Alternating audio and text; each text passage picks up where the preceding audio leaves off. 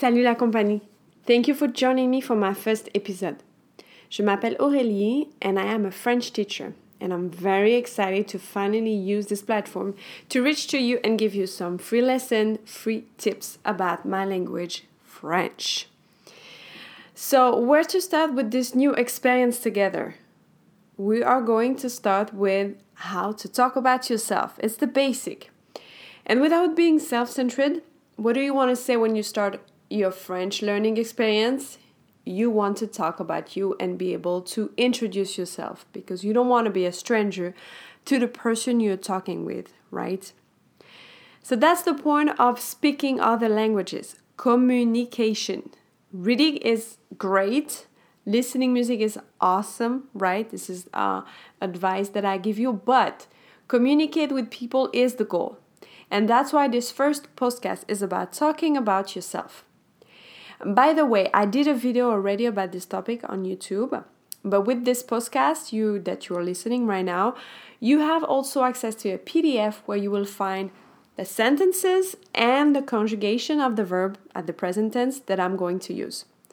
So to have access to the PDF, you go to my website, thefrenchformula.com, and you go to the podcast, or you can watch the video on YouTube. And for that, you just type on the search bar the French formula and you will find my channel. This is that easy.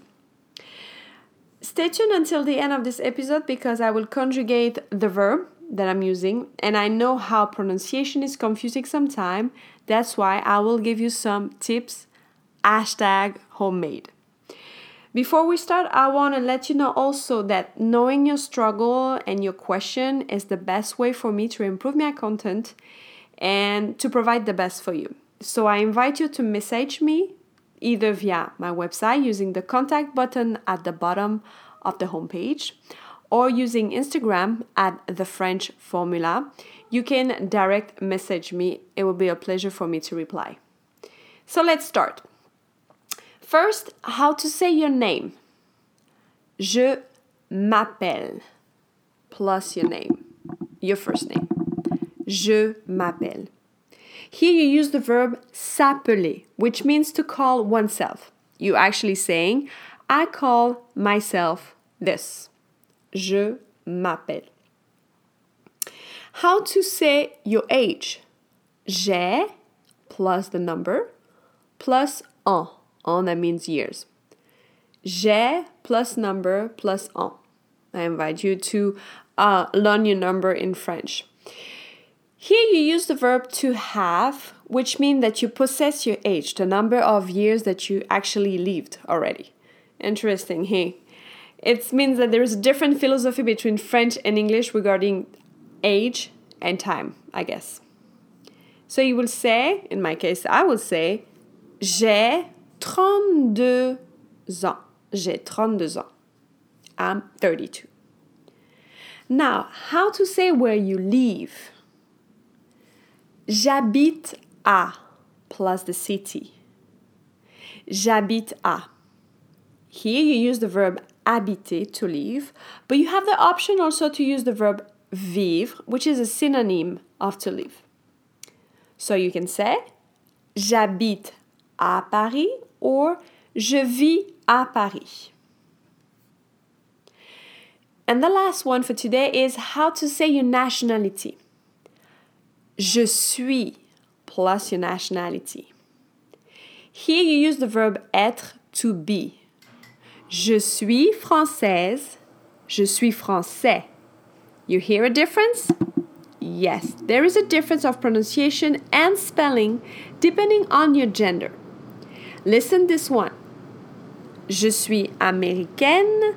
Je suis américain. First is female, second is male.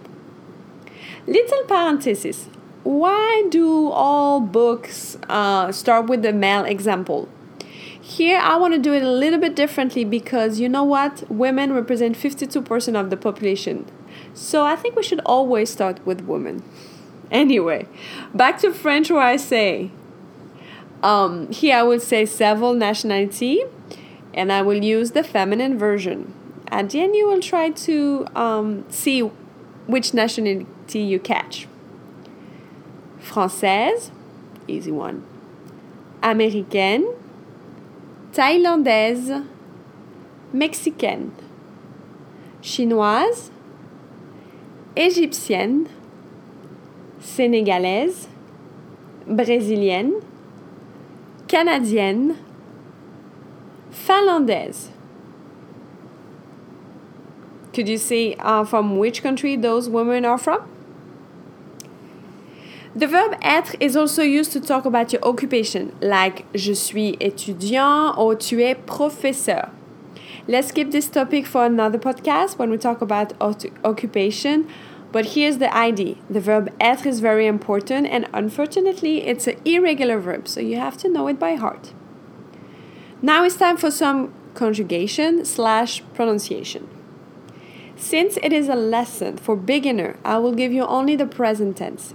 I invite you to follow along with the PDF to work on your pronunciation.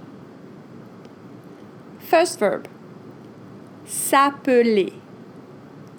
Je m'appelle, tu t'appelles, il, elle s'appelle, nous nous appelons, vous vous appelez, il, elle s'appelle.